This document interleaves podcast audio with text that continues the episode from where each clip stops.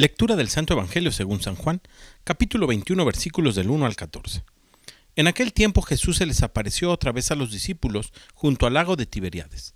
Se les apareció de esta manera. Estaban juntos Simón Pedro, Tomás llamado el gemelo, Natanael, el de Caná de Galilea, los hijos de Zebedeo y otros dos discípulos. Simón Pedro les dijo, voy a pescar. Ellos le respondieron, también nosotros vamos contigo. Salieron y se embarcaron, pero aquella noche no pescaron nada. Estaba amaneciendo cuando Jesús apareció en la orilla, pero los discípulos no lo reconocieron.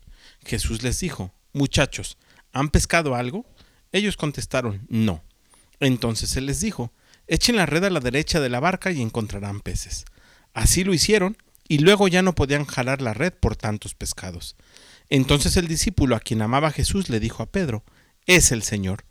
Tan pronto como Simón Pedro oyó decir que era el Señor, se anudó a la cintura la túnica, pues se la había quitado, y se tiró al agua.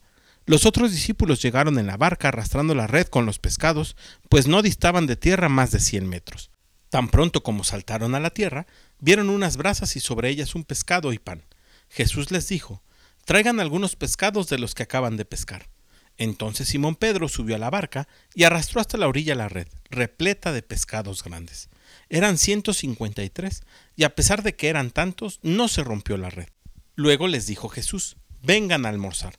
Y ninguno de los discípulos se atrevió a preguntarle quién eres, porque ya sabían que era el Señor. Jesús se acercó, tomó el pan y se los dio, y también el pescado. Esta fue la tercera vez que Jesús apareció a sus discípulos después de resucitar de entre los muertos.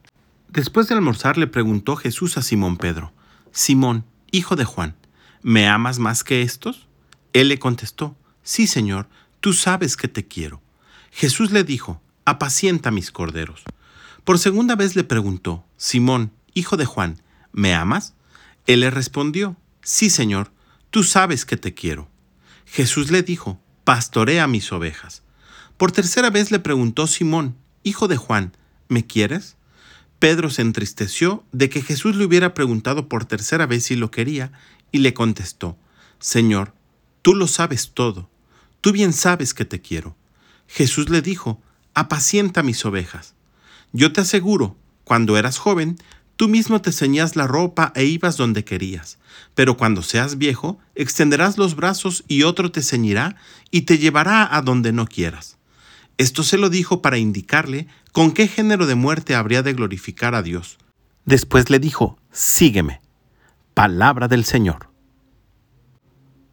Hace algunos días se nos presentaba este mismo Evangelio, pero hasta el versículo 14. Y el día de hoy descubrimos de que además de que necesitamos de Jesús para tener los mejores resultados en nuestro trabajo, a Él, sin importar cuántas veces nos podamos equivocar, nunca va a desistir de confiar en nosotros. Por los evangelios nos queda claro que Pedro no había tenido oportunidad de platicar con Jesús, después de haberlo negado hasta en tres ocasiones. Y es interesante el diálogo que hay entre ellos dos.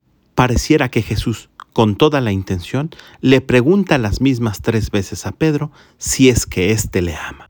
Y de la misma manera nos pregunta a ti y a mí, ¿me amas? Y tal vez nosotros, al igual que Pedro, no podamos responder más que un, sí Señor, tú sabes que te quiero. Muchas veces, igual que Pedro, no tenemos respuesta para esta pregunta de Jesús. ¿Cómo puedo decirte que te amo, Señor, si te he negado? ¿Cómo puedo decir que te amo si he sucumbido a la tentación? ¿Cómo puedo decir que te amo si no soy el cristiano que a ti te gustaría que fuera? No soy el mejor padre, el mejor hijo, el mejor trabajador, el mejor hermano. En todo fallo. ¿Cómo puedo decir que te amo? Confórmate, Jesús, con que hoy te diga que te quiero. Pero a pesar de esto, Jesús le pide a Pedro, apacienta mi rebaño. Le da a Pedro una tarea, una misión. Sigue confiando en él y es en Pedro donde se edifica la iglesia. Sin importar cuántas veces te hayas caído, cuántas veces lo hayas intentado, cuántas veces hayamos negado a Jesús, Él no deja de confiar en nosotros. Así que tú también, confía en ti mismo, porque Jesús no deja de confiar en ti. Que tengas un gran día y que Dios te bendiga.